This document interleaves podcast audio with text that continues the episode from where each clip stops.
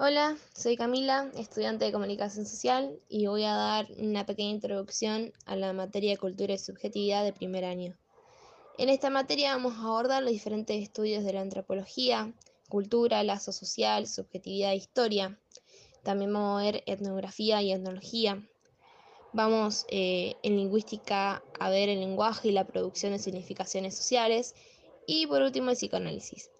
También vamos a ver la diferencia entre cultura, subjetividad estructura del sujeto en el campo del lenguaje asociada a la dimensión histórico-social.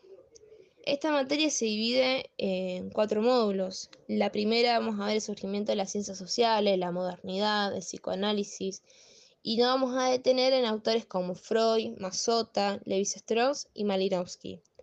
El segundo módulo es sobre lenguaje y subjetividad la función de la palabra en el campo del lenguaje, de la subjetividad al sujeto, la formación del inconsciente, sus leyes o mecanismos.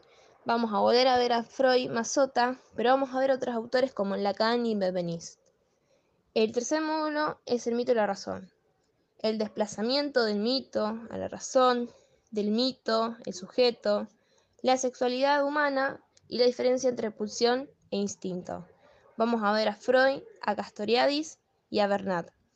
Por último, el cuarto módulo es cultura y malestar.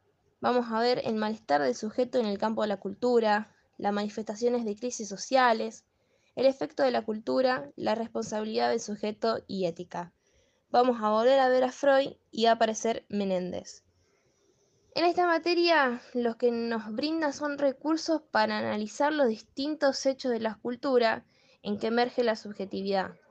Nos genera una mirada crítica frente a los hechos sociales que se nos presentan día a día en la realidad en la que vivimos. Es una materia teórico-práctica eh, y a lo largo de todo el año nos va a poner en debate y nos va a hacer discutir y a ver con diferentes puntos de vista, diferentes situaciones que se van a poner en discusión con el resto del grupo.